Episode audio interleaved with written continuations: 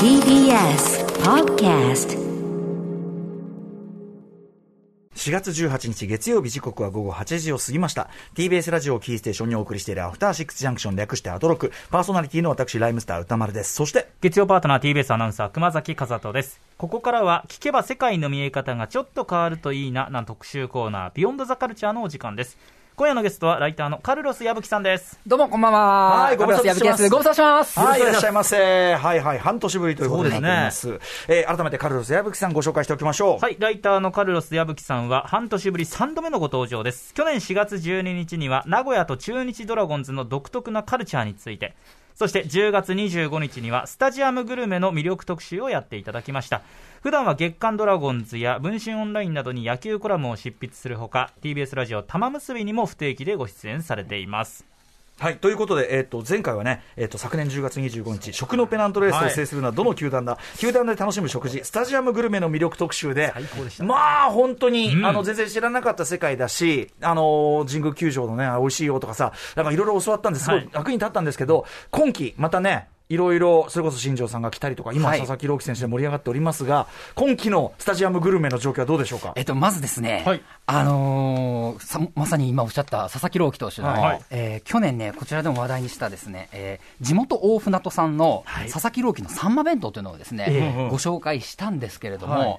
えーちょっとこの佐々木朗希投手のサンマ弁当を中心にですね、ええ。ちょっとあの、スタジアムグルメ界に、はい。えーちょっと今、激震が走っておりまして、激震？これはですね、え激震。ーちょっと写真を見ていただきたいんですが、えー去年ですね、これ1300円でこのサンマ弁当をずっと売ってたんですね。はいはい朗希さんの。でサンマがもうドーンって入っててね、大きなすごい。サンマ。で、今年もですね、お値段据え置きなんですが、はい。ご覧の通り、ちょっと中身が、あれ？ちょっとボリュームが薄くなっておりまして、そうですね。長さがなくなったこれはですね、うんうんあの、原材料の高騰による影響をスタジアムグルメ界がもろに受けてまして、なるほど。こういうふうに、まあ、これは千葉ロッテマリーンズですけど、うんうんうんえーお値段据え置きで、残念ながらちょっと中身のボリュームをこう下げていく。っていうのが、まずそういう対応を取ってる球団がまずあるんですけどはい、これと正反対でですね、うんえー値段を上げてでもクオリティを維持してる球団があるんです。さすがですよ、王者読売ジャイアンツ。あーやはり。はい。原さんのこれ去年ですね。はい。これ今年なんですよ。えっ、と、こっちがね戦、原辰徳弁当。うん。今年もまだ相変わらずの豪華な感じなんですけど、はいこれはですね、去年2000円だったものが2200円に値上がりしておりますやっぱりでもやっぱ原さんともなると下げるわけにいかないですもんね。しかもやっぱり巨人の客は、うんえー原材料高騰して、はい。えー値段を上げても買ってくれるという、確かに。えーおそらく読売の自信が、そうか。そこについてくるはずだと。はい現れてると思います、でわざわざそのさ、監督の弁当を買ってるぐらいだからさ、それはさ、ね、あの、違いますよ。忠誠度がそれはね。そうですねうん。そんなこんなで、スタジアムグルメの動向もね、あるという。はいはい。えー、ということあ、来年分もまたね、今年分というかね、そうですね、あのもうあの11月と12月の月曜日はもう開けておりますので、年末特集よろしくお願いします。楽しみ。さあ、ということで、今回も矢吹さん流のいわば野球民族学特集でございます。野球にまつわる一大カルチャーの話をしてくれるということで、テーマはこちら日本バッティングセンター工房誌。なぜこの娯楽施設は日本に生まれ、日本に定着したのか特集、バイカルロス矢吹さん。はい。はい。ということで、熊崎君はバッティングセンターとか。あのいろいろ思い返してみると、行ったことあるんですけど、うん単独のバッティングセンターというよりも、ああ、そっか。例えばなんか他のまあゲームセンターの中に、ララウンドワンとかそういうのはい、入っているものとかはい。なんですよね、私の場合。僕も、僕はあの、こんなね、あの、なんかスポーツ音痴の人間ですけども、バッティングセンターなんか別個のレクリエーションとして、まあねねはい、行く感じが、もちろん歌舞伎町のね、バッティングあの、映画5人のね、えーいろんな重要な舞台になったりとかの、映画にも歌舞伎町の、そう映画、なのね、映画にバッティングセンターってすげえ出てくるのよ。はい。まあ、最近だと佐々木インマイマインのはい非常に重要な話、あの、キーポイントにもなってたし、えーバイオレンスのあれで言うと、やっぱアウトレイジビヨンド。ね。あの、弾ぶつけて、その、なんていうかな、一発で殺すんじゃなくて、いっぱい当ててで、もう死んでんのに当ててるの。あの感じがすごい嫌でしたね。石原のね、下りがありました。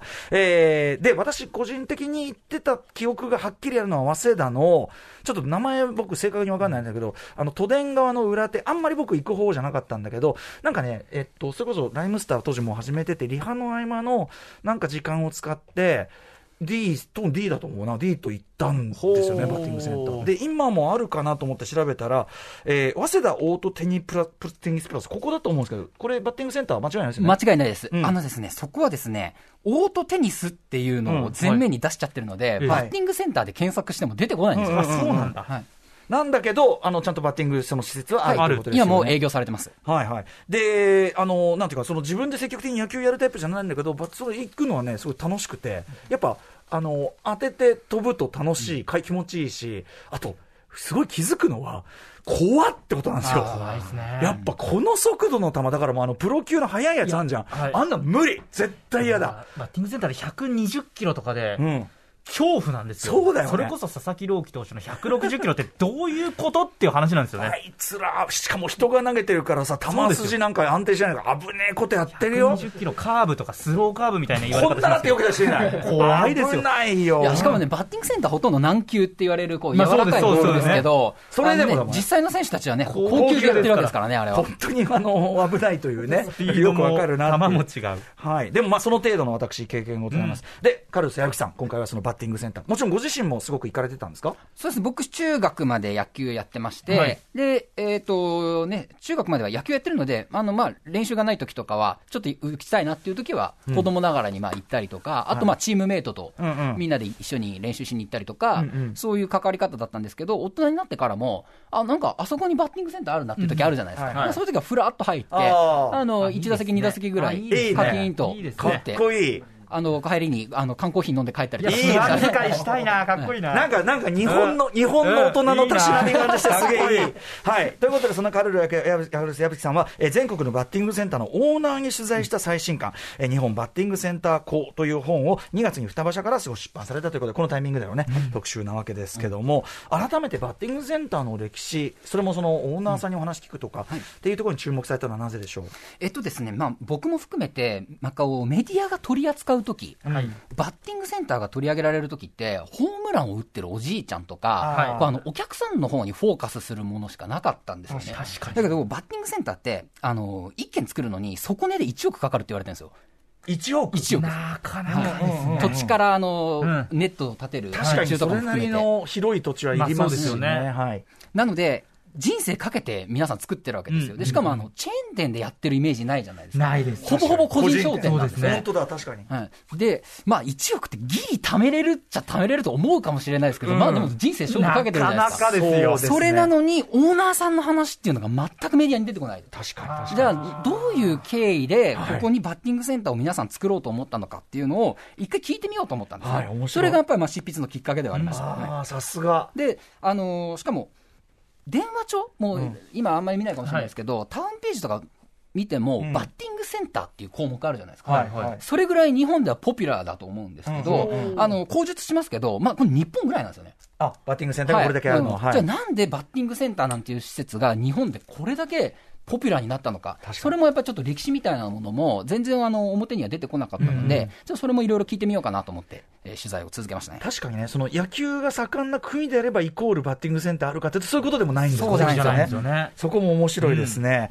はい。えー、ということで、バッティングセンター、これからね、お話を伺うんですけど、今ってちなみにバッティングセンターの現状、どんな感じですか、えーまあ現状、まあ、間違いなく社用産業であると断言していいと思いますねうん。はい。これはあのメーカーの方がおっしゃってたので、まあもう間違いないと思うんですけども、うんうんうんあの、まあ、ただピーク、黄金期ってものがありまして、はい。ピークはですね、まあ、70年代半ばぐらいが、えー一番多かったと言われてます。うん。えっ、と、全国にですね、1500件前後のバッティングセンターがあったと言われてまして、えーこの時期は年商1億稼ぐバッティングセンターもざらにあって、だからもう全然そ1の年でページできちゃう。あのややっていけるというか。やっていけるところがあったんですけども、えっ、と、まあ、ただ、娯楽施設としてね、あの、未だに生き残り続けてる点がね、はい。あの、非常に面白いなと思って、はい。はい、それで、えっ、と、未だに建ててるオーナーさんもいらっしゃるのへで、ーはい、それどうして建てたのかっていうのもいろいろ取材してきました。はい。ということで、えーバッティングセンターを通して考えるカルロス矢吹さんの野球民族学特集、えーこの後お知らせの後本格的に伺っていきます。よろしくお願いしますよろし。くお願いします。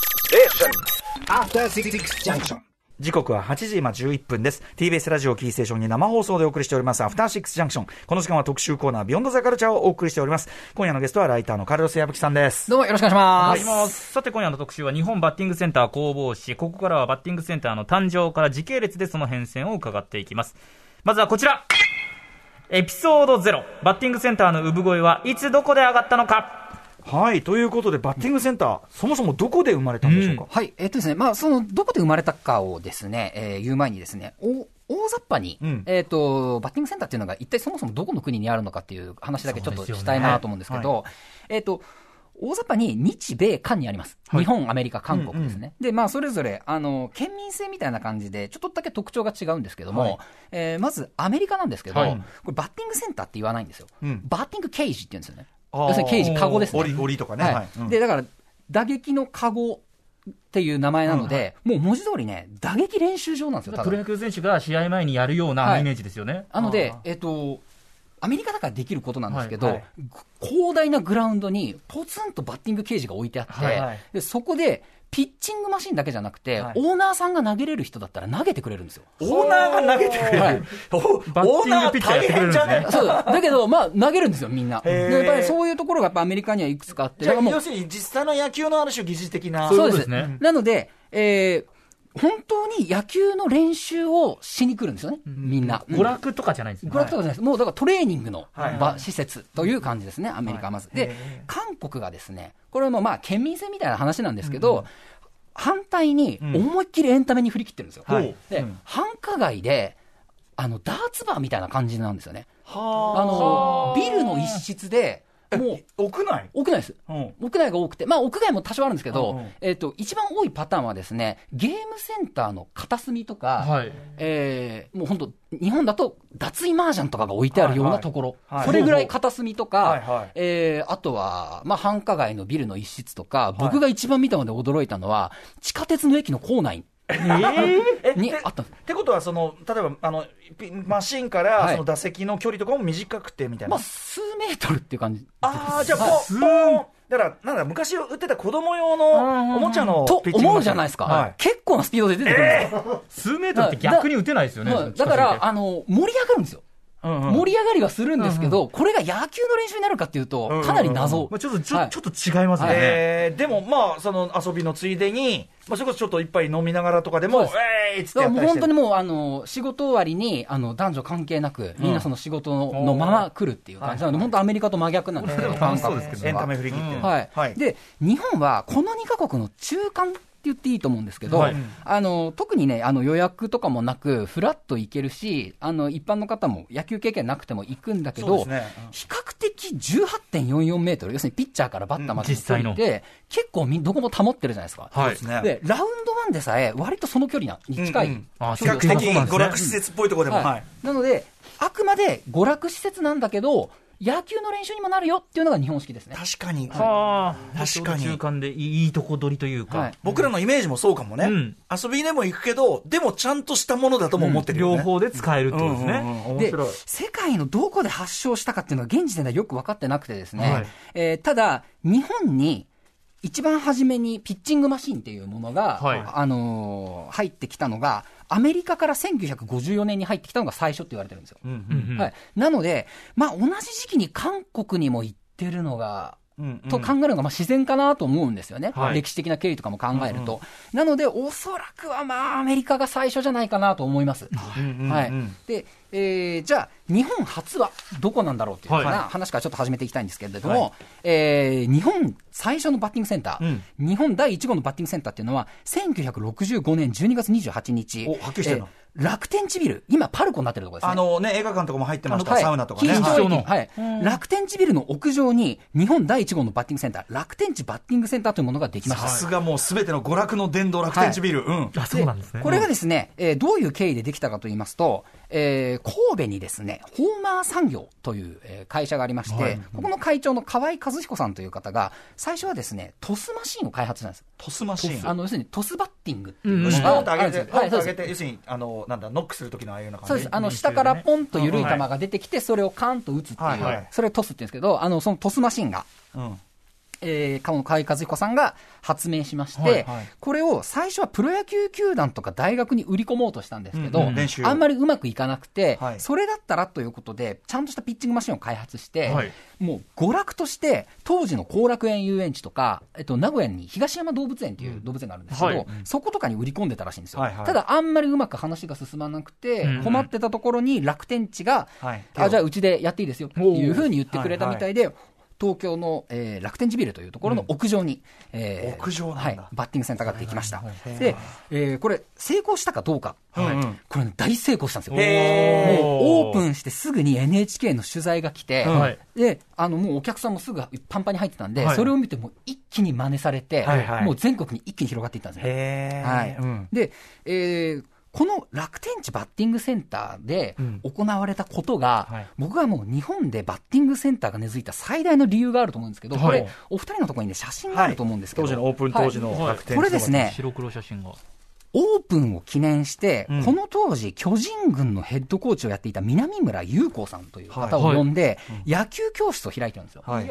なんですけど、ちょっとよく見てください。はい。南村さん、まず背広に革靴じゃないですか。そうですね。はい。はい。で、来てるお客さんも学生服とかスーツとか私服なんですよ。普。通その、はい。だからもし野球の指導だっていうなら、そのね、ユニフォーム着た少年少女、はい。ね、運動少年たちとか。みんな運動靴とかで着替えてくるじゃないですか。うんうんで、みんな私服、学生服、スーツで着てる。はい。つまり、着替えなくてよかったってことなんです。よ。なるほど。遊ぶために。で、これって都市型の娯楽としては本当に大事なことで、あの、はいまあ、後々古述しますけど、オートテニスとか、うん。あの、ふうにテニスの球がポーンと出てきて、うんあの、打つっていうものが、まあ、そこまで定着しなかったですよね。うんはいはいで、それはね、やっぱ着替えなきゃいけなかったからなんですよ。そうか、はいそこがね、あの、ボーリングもまあ靴だけ、はいあの、アイススケートとかも靴だけ。でもそれ、それでも靴めんどくさいじゃないですね。やっぱさ、確かに、きそのまま木の幹のままでいってできちゃうって。ふらっと行ってそのままできるは確かに大きいですね結局、ダ。ーツとかビリヤードっていうのがある程度定着したのも同じだと思うんですよね。はいはいはい。確かに。確かに、着替えなくていい。うんうん。というのが、えーこの時期ね、えーこれ、東京楽天地ビルにある楽天地バッティングセンターをきっかけに、うんえーひバッと広まっていったのが、第一次バッティングセンターブームというふうに呼ばれてます。もうもうさ、ネクタイのおじさんがせ上だけ脱いで、ジャケットだけ脱いでさ、はいい、や、こう、バット持って、なんか、日本の、日本のおじさんの原型を見るようですよ、そうですねこれね。はい。はい。さあ、ということで、日本バッティング攻防史、続いていってみましょう。こちらです。エピソード1、1970年代バッティングセンター黄金期。はい、いきなり黄金期、65年にね、えー始まった、えーこれが、70年にはもう黄金期を迎えるということで、はい。どんな流れだったんでしょう？はい、これですね、えー第一次バッティングセンターブームの後、70年代半ばにですね、先ほど申し上げた通り、全国1500件以上のバッティングセンターが広まっていくと。一気に広がりましたね。はい。で、これのきっかけっていうものがあったんですよ。はい。この時期が、えー第二次バッティングセンターブームって言われてるんですけれども、はい。えーなぜここまで爆発的に日本に広まって定着していたかっていうと、はい。はい。キーワードはですね、ボーリングブーム、うん。それとオイルショックなんです。ほうほうはい、でこれ、どういうことかと言いますと、えーちょっと順を追って説明します、えーまずですね、ボーリングブームっていうのが昔あったんですよ、はい。これはね、ご存じない方ももう今はいるかもしれないんですけれども、えー60年代後半ですね、えー中山律子さんに代表される、はいはい。まあ、女子プロボーラーブーム。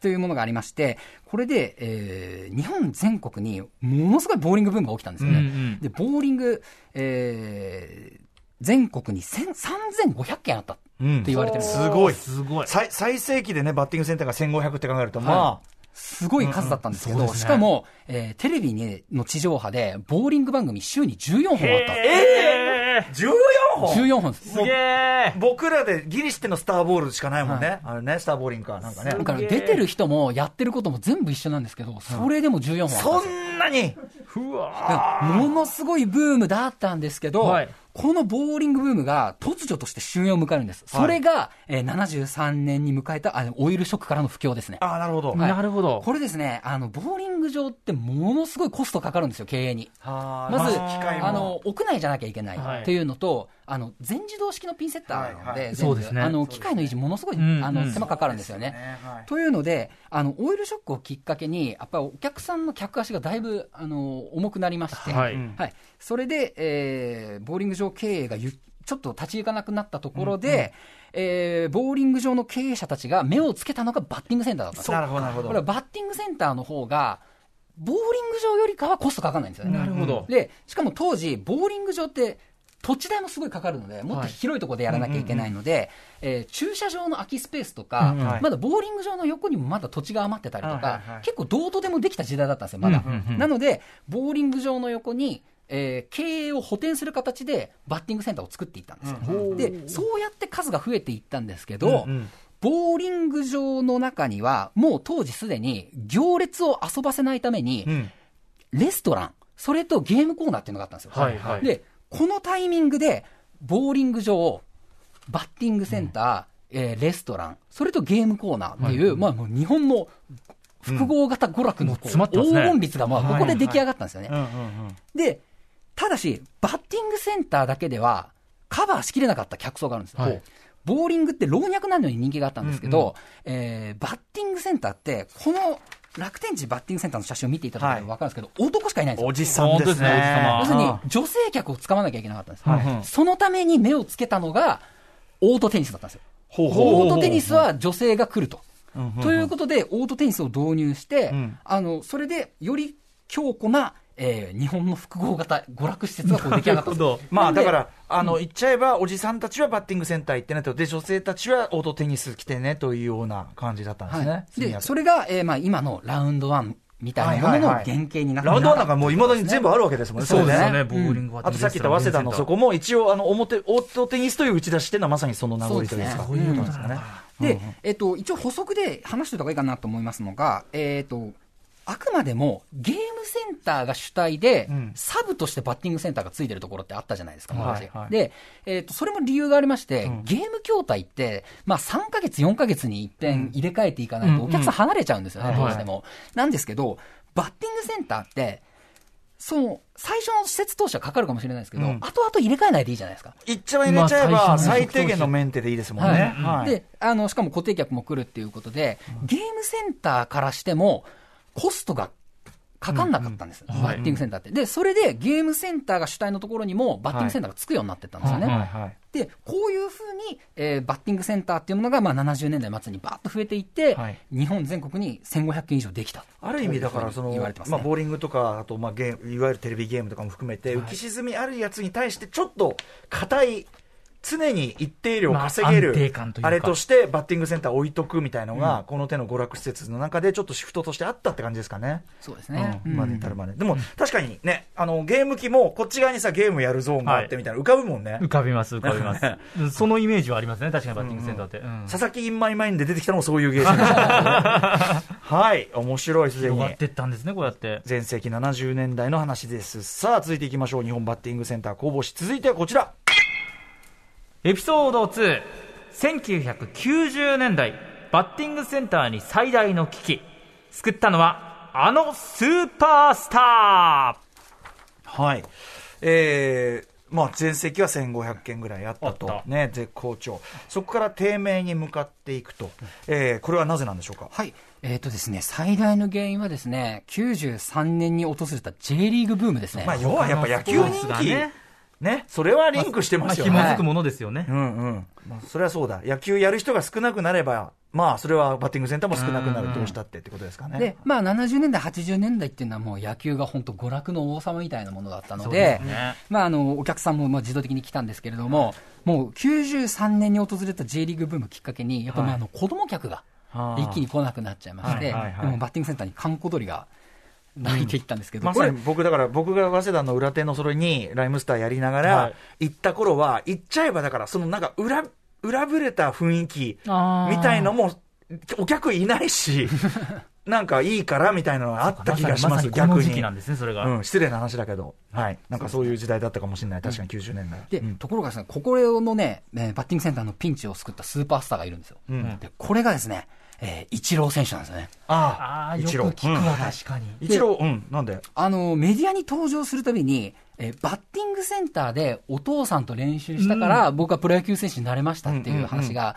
えー当時しかも、お父さん、父郎って言われてたんですけど、はい父郎が、あの、メディアにバンバンで出てはいたので、ジありますね。あの、息子と一緒に行ったんだよっていうことで、えーバッティングセンターの存在が、その、これまで娯楽としとしはいはいてしか、えっと、クローズアップされてなかったものが、うんうんうんあの、バッティングセンターもちゃんと練習になるんだそりゃそうだね。一郎を育んだら間違いない。あの一郎がってことですもんね。証明になったんですよね。で、あの、当時ね、イチロー選手って、すごいあの、いろんなところから表彰式に参加してくれみたいな、はい。あのこうお声がかかってたらしいんですけど、うん。はい。ほぼほぼ断ってたらしいんですよ。NPB の公式のものぐらいしか受けてなくて、はいあの、全部ちょっと辞退されてたらしいんですけど、なんとか栄誉賞みたいなものも。うんうんうんだけど、えっと、日本バッティングセンターの、あの、組合みたいなものがあるんですけど、オーナーの人たちで作られた、そこの表彰式には参加してるんですよ。え大事にしてたんですね、イチローさんはあのバ。ッティングセンターがいなかったら、僕はあの僕はもうプロ野球選手は慣れてないので、その表彰はお受けしたいということでえー、そこまでいくともうガチ感半端ないですそうね。ですね。で、あの、イチロー選手の存在っていうのがものすごく大きくて、うんうんあの、口述しますけど、今現在生き残ってるバッティングセンターって、まあ、比較的、打撃練習場に近いところが多いんですよ、日本でも。だからまず一個は、えー公式球を打てるところだったりとか、はえーそれなりに速い速度が出るところ、はい。つまり、えー本当に真剣に野球をやってる人が、あの、自分のバットを持って通うところっていうのが、うんあの、結構、あの、生き残ってる黒字を出せてるバッティングセンターなんですよね。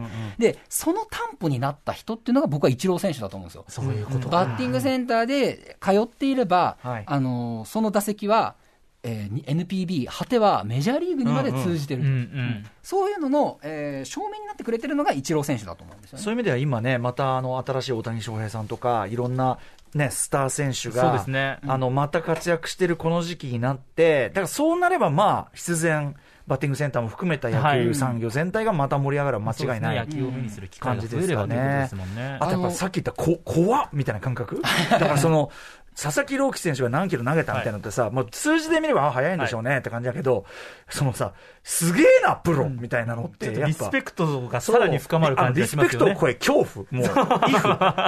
ねイフの面が湧いてくる場でもあるなと思って、はいそう俺、あの時にやっぱ、あすごいわと思って、いや、本当ですよね。思いましたね。うんはい。じゃあ、まず一郎がポイント。ははいい。。で、あの、最近のプロ野球選手、はい。あの、中日のネオ選手だったりとか、あと、オリックスの吉田正尚選手なんかもわあ、あの、みんなですね、あの、バッティングセンターに通ってましたっていうことをよく言うようになったんですよね。で、特に、ネオ選手とか、えっ、と、まあ、ネオ選手、岐阜の高山ってとこなんですけど、あと、オリックスの吉田選手も福井県、あの、はい。冬練習できない。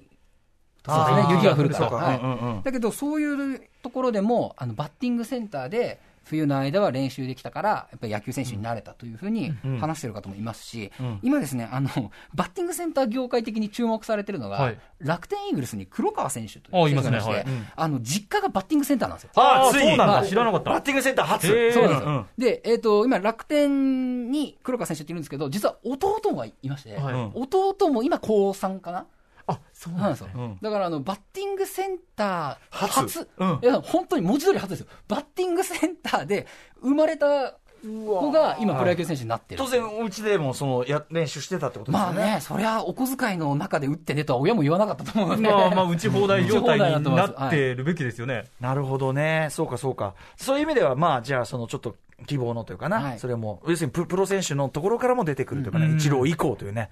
でも一郎すごいね、やっぱね。はいいや、なんかやっぱりカリスマが一人と違いますね。一郎っぽいよね。あと、その表彰式が出ますいや、これも、これこそが一郎さんだっていうね、ねはい。はいイメージできますね。さらに、また、あの、なんていうかな、救世主的なポイントも他にあるそうえっでとですね、同じ時期、まあ、これ偶然だったんですけれども、えー、イチローの存在とは別でですね、はいあの、バッティングセンターにお客さんを戻してくれた存在っていうのがありまして、はいこれはもう本当、今日 TBS でお話できて本当に良かったんですが、あの、ストラックアウトが導入され始めたのもこの時期だったんですよ覚えていらっ。しゃいますでしょうかというかね、まあ、未だにあるか。はい。そういうことねはい。あのですね、まずこれ、確か93年だったと思うんですけど、筋肉番付という番組がありまして、あの、筋肉番付の中でですね、えー1、2、1から9まではい。のうん。番号が、あの、ストライクゾーンをこう、はい。9分割してうん。振られて、うん。その、ボールを投げて、はい。当たったら、えーそこヒット。うんそれで、えー9枚パネルを抜いたらパーフェクト。はいっていうようなゲームを、えー TBS の筋肉番付。はい。という番組が先の前進的な感じですね、筋肉番付ですから。作ったんですけども、えっ、と、これがですね、あのー当時低迷していたバッティングセンターの経営者たちから目をつけられまして、うん。あの、すぐにあのゲーム筐体として、はい。えー取り入れられたんですが、うん。あの、番組が始まって人気で出してから、ゲーム筐体として開発されるまで、ちょっと普通だったらタイムラグがあるんですよはい。うんうんうん。そこがどうもね、待てなかった経営者たちがいっぱいいたらしくて、はい。はい。えっとね、手作り、発泡スチロ、金型に発泡スチロールで、手書きのものをはめて、ストラックアウトを導入した、えーバッティングセンターのオーナーさんたちもいたそうですね。それだけやっぱでもテレビ見て、これだっていうか、感じだったんでしょう、もうね。でもね、あの、すごい行列だったらしいです。いやえあの、10時から10時までずっと行列が絶えなかったって言ってました。これは TBS 社員として本当に誇りですね。で嬉しい。当時のですね番組スタッフの方にもちょっと取材したんですが、はまあ、今だったらですよ、そんなのすぐにあの誰か番組スタッフが行ってやめてくれ とあの権利主張を、うん、とかなんなら番組はもう最初からライセンス取っててね、うん。うん。なんかもうやるとこやるとこ、先生それでもう商品化しちゃうとかね、はい。するところじゃないですか、うんうん。だけどあのもともと番組のコンセプトとしては、うん。あの鬼ごっことかじゃんけんみたいなゲームを作りたかったらしいんですよ、う。ん。で無邪気に遊べるみんなルール知ってますし、うんうんうん。だけど、その鬼ごっことかじゃんけんを誰が開発したか、つまり著作権者が誰かって誰も知らないじゃないですか。ね。でもまあこんだけ一般に普及してる、そういうものを作りたいよねっていう話をバーッとしてたから、はい。あの東京のゲームセンターとかでストラックアウトって名前を冠して、ゲーム筐体が出てきても、うん、あれいいのかな、でもよくできてるね。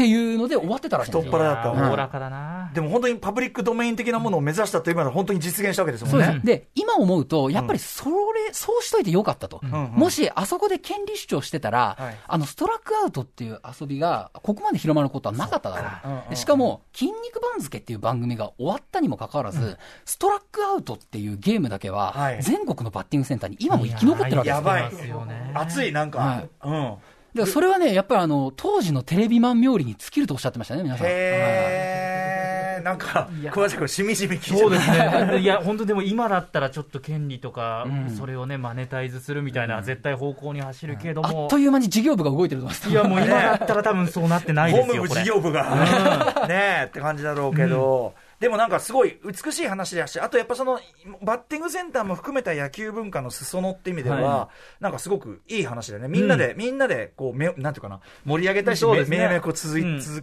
つないでいくっていうかさ、うん。そういう感じも含めてね、美しい話かなと思います。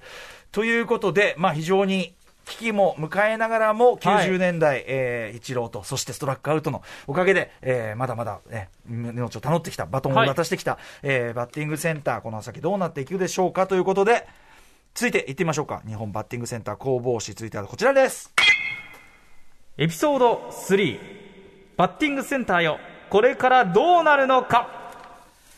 はい。ということで、まあ、一時期、今ってちなみに全国、今どのぐらい残ってる今はですね、まあ700件弱。あ、でも結構、まあまあ半分ぐらいですね。でも全然盛期の半分で住んでるなら、まあ結構ある方じゃないですか？まあただですね、あの減り具合、はい。減ってくスピードがすごいことになってました、今。そっか、はい少しずつというよりは、どんどんどんはいって感じなのかな。でこれはですね、もう明確な理由がありまして、はいこれは経営状況とかではなく、はいえー後継者不足なんですよ。うわー、そっちなんだ。個人経営だからこそ、そうか。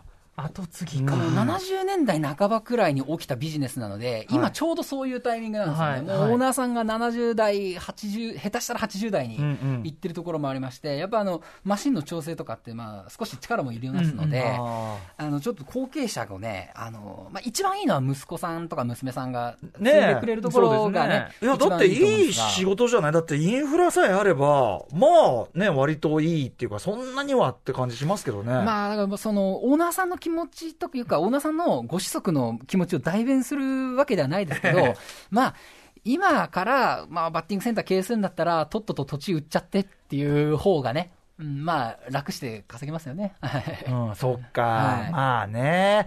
でもなんか、なんか寂しい話ですね。そうですねこれだから、あれですね、まさにその、大手がやってるんじゃなくて、個人オーナーがやってるところが多いがゆえの話ね、これね、やっぱりね。うん。で、はい。もう一個ですね、まあ、はい経営的にダメージを与えるものの一,、まあ、一番の原因としては、スマホですね。ほう。これはやっぱね、えー高校生も今、スマホみんな持ってるじゃないですか。で、やっぱあれ持ってるだけで、1万円はまあ飛んできますよね。まあまあまあまあ、うん月額って考えると。そうかでそうなると、今までバッティングセンターに行ってた人たち、まあ多分これ大学生とかもそうだと思うんですけど、スマホ代に全部取られちゃうので、はい。あの、他の娯楽にこう回すっていう風なのがなくなってきてるんですよね。そもそもだから僕らがその大学の時にライムスターやりながら、はい。合間にバッティングセンター行ったのは、行っちゃえば暇つぶしだったわけで、はい。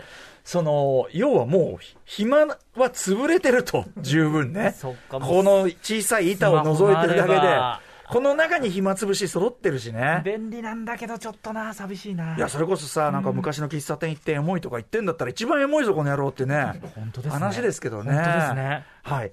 えーちょっとじゃあ、ここで一旦はい交通情報、はい、電車の情報入れますね。はい、電車の情報をお伝えしていきます。たびたびお伝えしていますが、JR 中央線快速電車は三鷹駅での信号確認の影響で、午後6時45分頃から東京駅と高尾駅の間で全線で運転を見合わせています。運転再開は午後9時頃を見込んでいます。ご利用の方はご注意ください。はい。ということで、バッティングセンターの現況というところまで来ました。後継者不足、ね、オーナーの方っていうのはやっぱりね、個人でやってらっしゃるはい高齢になっている後継者不足。そして、えーまあ、スマホとかの普及による、まあ、なんていうんですかね、暇つぶしの消滅と言いましょうかね。暇つぶし施設の消滅というのは、これは寂しいよ。寂しいです。それが本街の隙間だから、本当はね。当ですようね。ん、まあ、それは電脳空間に移っただけなのかもしれないけど、というね、感じがしますけどね。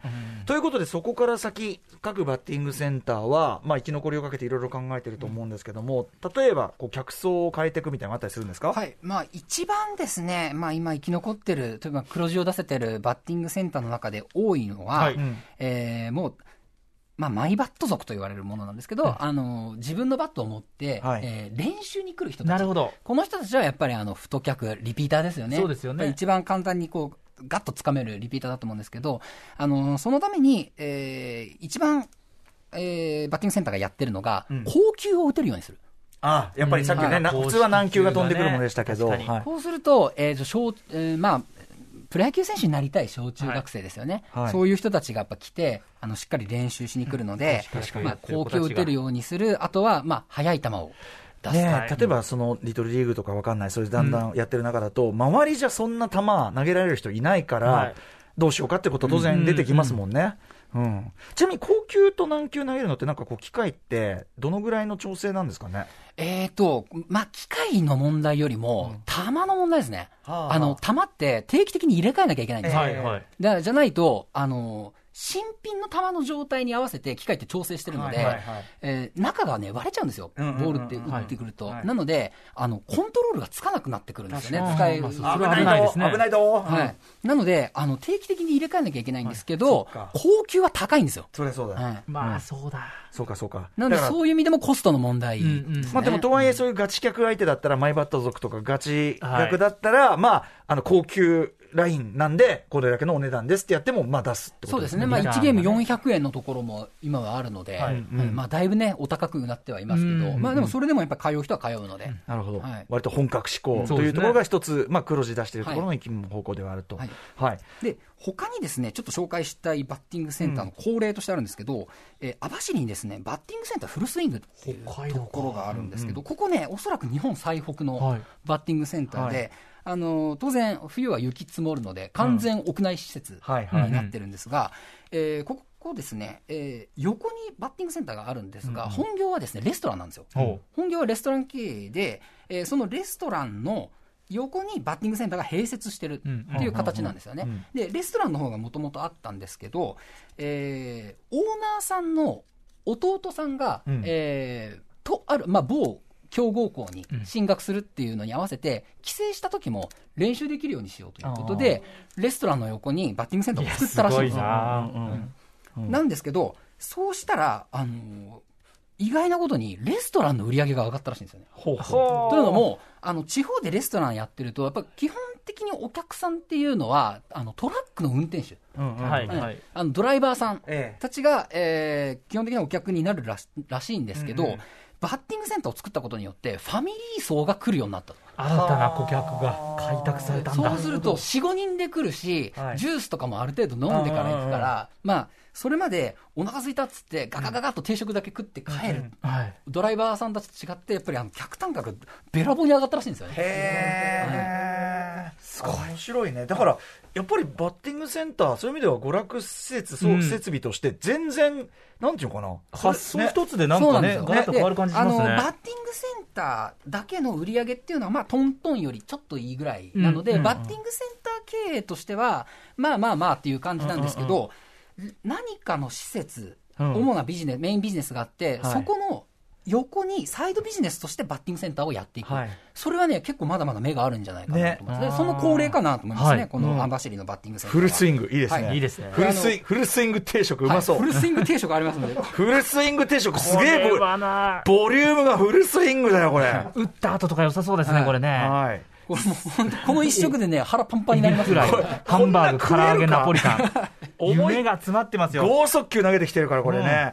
さあ、そしてさらに。はい、でもう一個ですね、あの僕がご紹介したいのが、うん。えー日本のバッティングセンターという仕組みを海外に輸出していくっていう方法なんですけど、なるほど。えータイのバンコクにですね、はい。バンコクバッティングセンターといううん。ところがありまして、ここ、えー日本人のハオカさんという方が、えー経営しているところなんですけども、はい。えーここですね、えーと、バンコクの日本人街がありまして、はい。あのプロンポンと言われているところなんですけど、えーそこ日本人街に日本人の駐在員のうんうん。お客さんとか、えーそのご家族向けに、えー開業したバッティングセンターだったんですがあの最初は日本人客9、あと、まあ、アメリカ人とか韓国人とか野球やる人野球文化がある国の人。うんある国1ぐらいの比率で客層を想定してたんですよ、えでところが蓋開けてみたら、はい。5-5で日本人5、タイ人5になったらしいんですよああ、野球文化なくても。なくてもタイ人の人たちがすごく来るようになったらしいんですで、これなんでかっていうと、うんうんうんタイって、まあ、もちろんね、野球文化は熊崎さんおっしゃる通り、全然ない国なんですけど、えー日本のアニメ、漫画、ものすごい人気あるんですよ。はい。日本文化としての。はいうんで、ドラえもんで、いっつも空き地で、のび太はい。がジャイアント野球やってるじゃないですか。そういうことなのか。で、ドラえもんってタイでめちゃめちゃ人気あって、はいはいはい。聞いたことある。あの、コンビニ、セブンイレブンあるんですけど、セブンイレブンで、あの、ドラえもんのキャラクターがいろんな商品をこう宣伝するぐらい、うんうん。あのもうタイの中で人気があるんですよ、それはしかも大人もみんな好きらしいんですよね、日本のアニメを。はい。で、みんな野球のルールは知らんが、はい。あのドラえもんでのび太がやってるスポーツができる施設が、どうもプロンポンにあるらしいとい。いうことで、タイのお客さんがバンバン来てるらしいんですよ。へえ、でも確かにさ、しかも、あの、ドラえもんの劇中で描かれるさ、あの、薬地の野球はそんな本格野球ってルールとか知らなくていい言っちゃえばやつですから球投げて打つさ、あれぐらいだから、近いよ、むしろね。そうなんですよ。うん。で、あのしかもね、あのタイのお客さんたちって、野球とどころかそのバットも一回も握ったことない人たちなので、あのホームベースの上に立って、こうし、危ない。剣道の市内を持つようなもやり方で、うん。あの初めて来る人ってプレーしちゃうらしいんですよ、うん。なので、それを見て危ない危ないと思って、あの一応、タイの方が来るときは、はい。オーナーのハオカさんの一声かけるようにしてるらしいんですね。これまで経験ありますか？って聞くと、うん。うん。うん。まあ、ないって言うから、あのあれ簡単な打撃指導だけはするようにしてるらしいんですあの怪我しちゃうので、みんな。ではい。うん。うん。うん。このバンコクバッティングセンターって、130キロまで出せるんですよ。結構いっちゃうすな。ごいよ。ね早いですよ、あの、130やっぱり何も知らないとそういう発想になるんだなと思うんですけど、うんみんなね、知らない人ほど一番速い球でやりたがるらしいんですよ。まあ気持ちはわかりますうんで、でもね、初見なのに130キロ打ち返してホームランにする大臣いるらしいんですよ。あー、才能。だから本当は潜在的才能ある人。才能発掘の。もう20半ばとか30半ばでそれをやる人がいるわけ DH なので連れてこ。よう、もうね。もしかしたらですよ、その人たちが8歳とか9歳の段階から野球やってたら、とんでもない名打者になってた可能性ゼロじゃないですか。いやー、いいね。あの、僕好きだった今 DS ですけど、あの漫画で、まさにそのずっとトラックの運転手さんかなやってたんだけど、バッティングセンターたまたま連れて野球興味なかったのに、で、打ち始めたら実はセンスあること分かって、まあそれは漫画だからそれでどんどんプロになっていくんだけど、まさにそういう人埋もれてる世界中に可能性が、ってことですよね。そうなんですよ。ここで練習した子供が将来日本のねプロ野球にみたいになってほしい NPB とか MLB に来て、あの、バンコクのバッティングセンターで、日本人のハオカさんにお世話になりましいたと。やーもういい話。いやー楽しみ。楽しみだ。ちょっとハオカさんも捕まえといた方がいいよね、そのセンスなってほねしい野球教室始めたって言ってました。へえ、だからそういう、なんていうか、あそこは新しいね。その文化、その野球文化そのものの一番入りやすい入り口として、うん。やっぱ課金気持ちいいしさ。一番わかりやすく楽しいですからね。ね。、あのーそれも一つの考え方かもね、うん。うん。カルチャーそのものの輸出っていうか、で僕ね、現代でバッティングセンターってどういう立ち位置になってるかっていうものが、僕なりに思ったことが、今のそのドラえもんの例で一番分かりやすいと思うんですけど、ええ。まさにドラえもん、のび太、ジャイアンって、空き地で野球やってたわけじゃないですか、うん。は今、空き地なくなりましたよね、はい日本全国で。あのバッティングセンターっていうものが、かつての空き地と同じような存在になってるんじゃないかな。あのうんね、あの暇な人が行っても、はい。まあ、野球やってもいいし、なんだったら、見ててもいいしね。そう見ててもいいし、缶コーヒーだけ飲んで帰ってもいいし、ゲーム筐体でワニワニパニックだけやって帰ってもいいわけじゃないですか。はい。で、まあ、お金はかかりますけど、そういうこう空き地的なポジションにね、今、あの、うん日本のバッティングセンターってなってるんじゃないかなと思いますね。はい、日本においてはその、やっぱそのね、あの都市の隙間にあるちょっとした、そのちょっと息一息つける場所っていうか、あれがやっぱ良かったりするよな、匂いとかも含めてやっぱあるよな。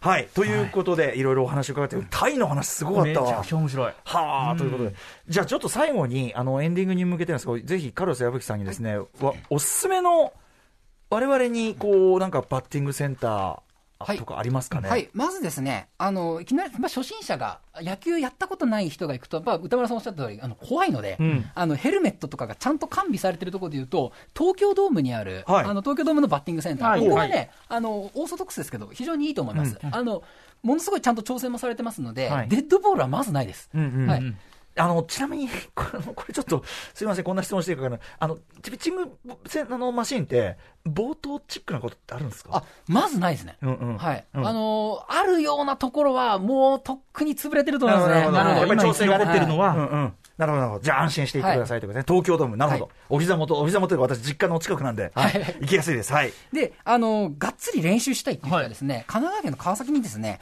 えーアンダーアーマーが運営しているバッティングセンターがありまして、もうここはね、あの、がっつり練習場という感じなのうんで、こちらおすすめでございます。で、そして、えっ、と、まあ、いわゆる、えーエンターテインメント施設としての日本の原風景のような皆さんが思い浮かべるバッティングセンターを体験したいんでしたら、やっぱり早稲田オートテニスが、あ、やっぱそうなんだ。えー非常にいいかなと思いますね。ちょっと久しぶりに行ってみようかな。いや、行きたくなりますよね、これ、バッティングセンターね懐か。しいなはいはいはい。うん。この3つぐらいですかね、あおすすめとしては。ね。はいなるほど、なるほど。でもなんか、伺ってるうちにすごくね、あの、また行きたくなる感じもありましたし、ちょっとメールもね、今リアルタイムで届いたみたいなので、紙パンツドキドキさん、歌丸さん、熊崎さん、カルロス矢吹さん、こんばんは。こんばんはバッティングセンターと聞いて個人的に思い浮かんだのが、地元茨城にあるキティちゃんが投げるバッティングセンターです。テレビでも取り上げられていたので行ってみましたが、集中できずに打ち損じばかりでした。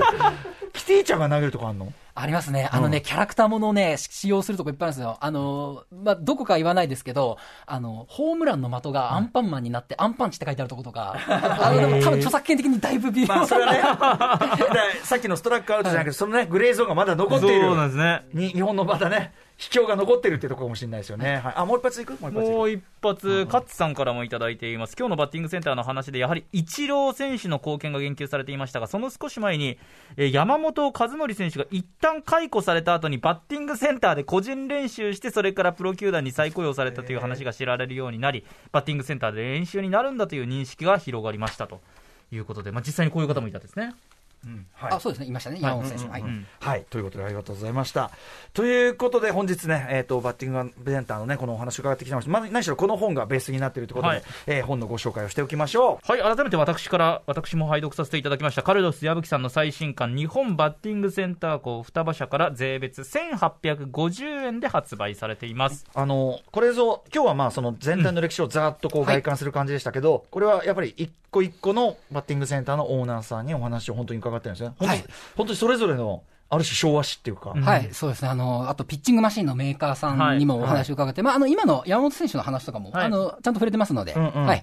あの、ぜひね、あの、お買い求めいただければなと思います。あと、渋谷の大聖堂書店というところがあるんですけども、そこでですね、あの、僕のサイン本を取り扱ってくださってまして、えっと、そこ通販もありますので、ぜひね、あの、渋谷大聖堂書店でサイン本欲しい方はそちらでお買い求めください。はい、日本バッティングセンター校、カルロス矢吹さんの著著書、えーと双葉社から出てます、1850円税別となっております。